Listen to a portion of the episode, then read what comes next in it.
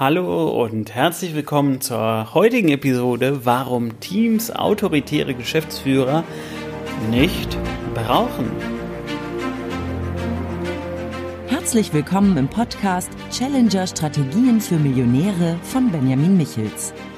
Benjamin ist strategischer Berater für Millionäre und dein Impulsgeber rund um Strategien, Mindset und Ziele für echten Erfolg und nachhaltiges Wachstum. Erweitere deine Denkweisen und finde die Klarheit, die du brauchst, um die wichtigen Entscheidungen in deinem Leben treffen zu können. Benjamin zeigt dir, wie du deine eigene Strategie immer wieder neu ausrichtest und mit Kraft, Energie und Klarheit in die Umsetzung kommst. Und jetzt viel Spaß mit Benjamin Michels.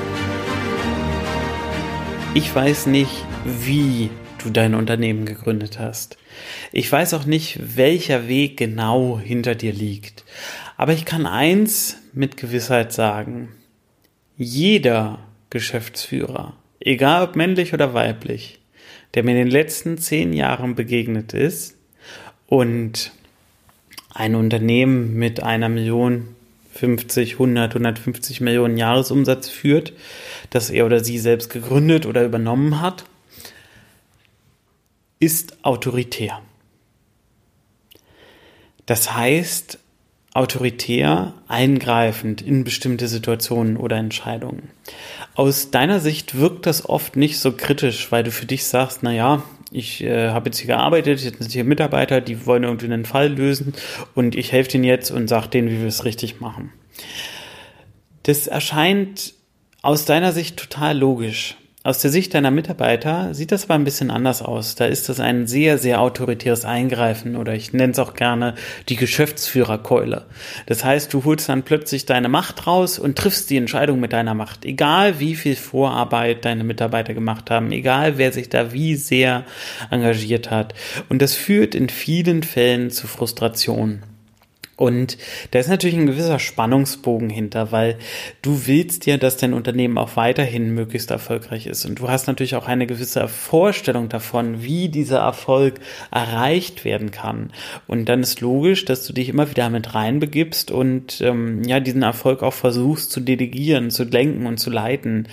Und dann passieren diese sehr, sehr autoritären Momente, die du für dich selber vielleicht gar nicht unbedingt als autoritär wahrnimmst, sondern du nimmst es für dich als einfach Einbringen deiner Meinung wahr und vernachlässigst dabei aber oft, dass deine Meinung absolute Macht in deinem Unternehmen ist. Du bist die Person, der das Unternehmen gehört, die das Unternehmen führt und damit hast du die absolute Macht inne. Du kannst per Fingerschnips darüber entscheiden, ob jemand das Unternehmen verlassen muss ähm, ob jemand Neues eingestellt wird oder äh, wie es grundsätzlich weitergeht. Du legst am Ende fest, wie bestimmte Strategien sind. Und das ist natürlich eine total autoritäre Verhaltensweise. Ob das jetzt gut oder schlecht ist, lassen wir mal an der Stelle dahingestellt. Darum soll es jetzt noch nicht unbedingt gehen, sondern es geht erstmal um die reine Feststellung, dass dieses Verhalten autoritär ist, weil es von außen bestimmt ist, wie etwas gemacht wird. Das heißt, wenn wir uns die unterschiedlichen Führungsstile anschauen, dann ist das nicht kooperativ. Also du beziehst nicht die Mitarbeiter mit ein und ihr trefft gemeinsam eine Entscheidung, auch wenn das vielleicht nicht deine Entscheidung gewesen wäre. Es ist auch nicht laissez-faire, also du lässt nicht das Ganze laufen und interessierst dich de facto nicht dafür. Nein, du greifst dann autoritär ein. Und die häufigste Mischung ist sogar genau diese aus laissez-faire und autoritär. Das heißt, in großen Teilen interessierst du dich gar nicht für das, was da im Detail passiert und du guckst auch gar nicht im, im Großen drauf. Aber immer wenn die Mitarbeiter zu dir kommen und das ganze Thema aufploppt, dann greifst du autoritär ein. Und Gerade das ist etwas, was für Mitarbeiter total schwierig ist, wenn du auf der einen Seite dich laissez-faire raushältst und auf der anderen Seite aber autoritär eingreifst. Das ist etwas, womit Mitarbeiter nicht so gut umgehen können und ich glaube auch du könntest am Ende damit nicht wirklich gut umgehen, wenn das passiert, dass ähm, jemand bei dir äh, sich ganz lange nicht kümmert und dann plötzlich autoritär eingreift und sagt, wie das jetzt hier zu machen ist. Ich sage nicht, dass das nicht gut sein kann. Das ist ganz wichtig. Ähm, das kann gut sein. Es kann aber auch schlecht sein. Und das Wichtige ist, dass du für dich übst, diese Unterscheidung zu treffen. Es geht bei dem ganzen Thema am Ende um Reflexion. Es kann dir niemand sagen, was der richtige Führungsstil für dein Unternehmen ist. Es kann dir auch niemand sagen, was die richtigen strategischen Entscheidungen sind. Das sehen wir alles immer erst im Nachhinein. Aber ich kann dir sagen, dass alles, was du tust, am Ende in die Kultur einfließt. Dein Verhalten den Mitarbeiter gegenüber wirkt auf die Mitarbeiter. Und es wirkt darauf, wie sie wiederum ihre Mitarbeiter behandeln oder ihre Kollegen behandeln. Und das Ganze hat damit einfach einen sehr, sehr starken Kultureinfluss. Also dein Verhalten definiert nicht zwangsweise die Kultur, aber definiert, wohin sich die Kultur entwickeln kann. Und ähm, dementsprechend macht es halt auch Sinn, dass du für dich immer wieder reflektierst, ob das, was du gerade machst, auch das ist, was du machen willst, beziehungsweise das, wie du wirkst und die, wie du dich verhältst, das ist, wie du wirken und dich verhalten willst. Natürlich kann das im Arbeitsalltag super schwierig sein. Du hast Herausforderungen, du hast Druck, den können deine Mitarbeiter gar nicht nachvollziehen und den kannst du auch nicht ähm, immer an deine Mitarbeiter kommunizieren oder du weißt auch für dich, dass es besser ist, vieles davon einfach für dich zu behalten und dann eher auf privater oder Coaching-Ebene zu teilen, also dich einem Coach mitzuteilen oder dich privat an Freunde mitzuteilen, wenn sie es denn dann noch verstehen können und es nicht unbedingt an deine Mitarbeiter zu geben. Dessen bist du dir schon bewusst, aber trotzdem beobachtest du dich höchstwahrscheinlich in vielen Führungssituationen noch nicht ausreichend genug.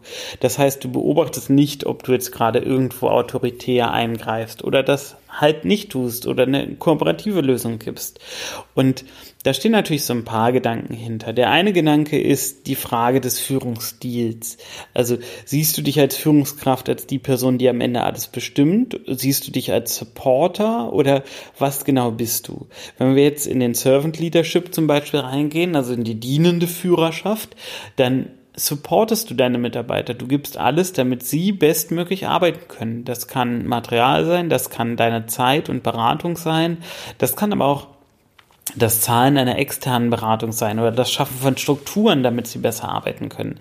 Das was du genau machst, hängt dann natürlich immer vom Einzelfall ab. Aber der Servant Leader ist die Person, die unterstützend führt, die selbst in der Dienerschaft ist und führt.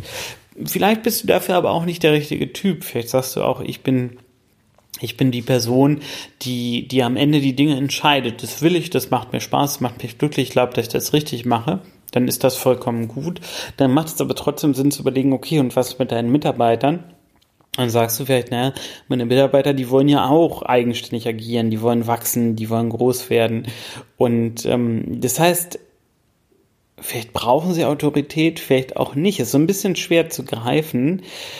Es lässt sich aber sagen, dass in unserer Gesellschaft viel darüber gesprochen wird, dass wir so diesen alten patriarchischen Führungsstil gar nicht mehr haben wollen.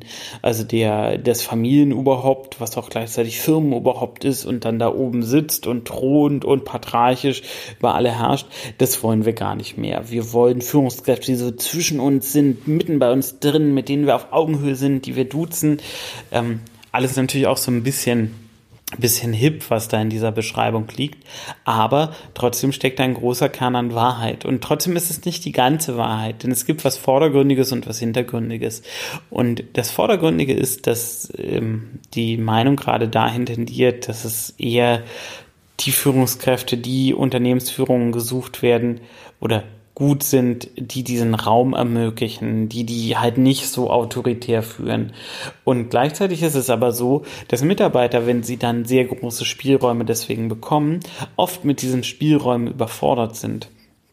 Das heißt, sie wissen gar nicht, was sie damit anfangen sollen, dass sie plötzlich so viel Raum haben, in dem sie etwas tun können. Sie wissen gar nicht, was sie, was sie damit machen sollen, oder es gibt ihnen eine große Unsicherheit. Das kann halt auch passieren, dass sie sich plötzlich unsicher fühlen und, und ähm, damit auch überfordert sind. Und der Rückschluss, der daraus erfolgt, ist, dass Mitarbeiter auf der einen Seite einen sehr festen Rahmen brauchen, in dem sie agieren können, weil sie sich in der Regel nicht trauen, diesen Rahmen selbst zu gestalten oder es vielleicht auch gar nicht für möglich halten, dass sie diesen Rahmen gestalten können. Und auf der anderen Seite ähm, wollen sie aber keine autoritäre Führung. So, wie kann man das jetzt in Zusammenhang miteinander bringen? Das kann man in Zusammenhang miteinander bringen, indem man sagt, ja, ich gebe meinem Mitarbeiter autoritär vorgegeben, einen gewissen Rahmen. Du darfst das und das und das und das darfst du nicht oder vielleicht auch nur, du darfst das und das nicht. Alles andere darfst du. Und Ansonsten greife ich aber nicht autoritär ein in das, was der Mitarbeiter macht. Ich treffe keine Entscheidungen für ihn und ich stelle mich auch nicht hin und sage ihm, wie er was zu machen hat.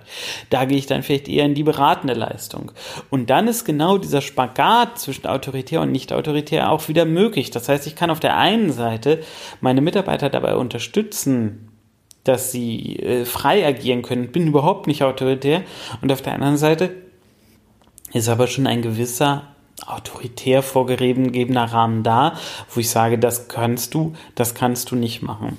Und ähm, das ist am Ende der Spagat zwischen zwischen diesen beiden Dingen. Dazu gehört aber für dich eine unheimlich hohe Reflexion, also das Bewusstsein darüber, wie du in bestimmten Situationen wirkst und das Bewusstsein darüber, wie du auch nicht wirken möchtest und ob du jetzt in bestimmten Situationen vielleicht genauso gewirkt hast, wie du nicht wirken möchtest, weil es ist immer eine Vielzahl der Handlungen und es wird nie 100% klappen, das ist vollkommen klar.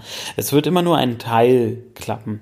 Aber, und ähm, das ist natürlich das Wichtige, dass dieser Teil der größere Teil ist, der am Ende klappt.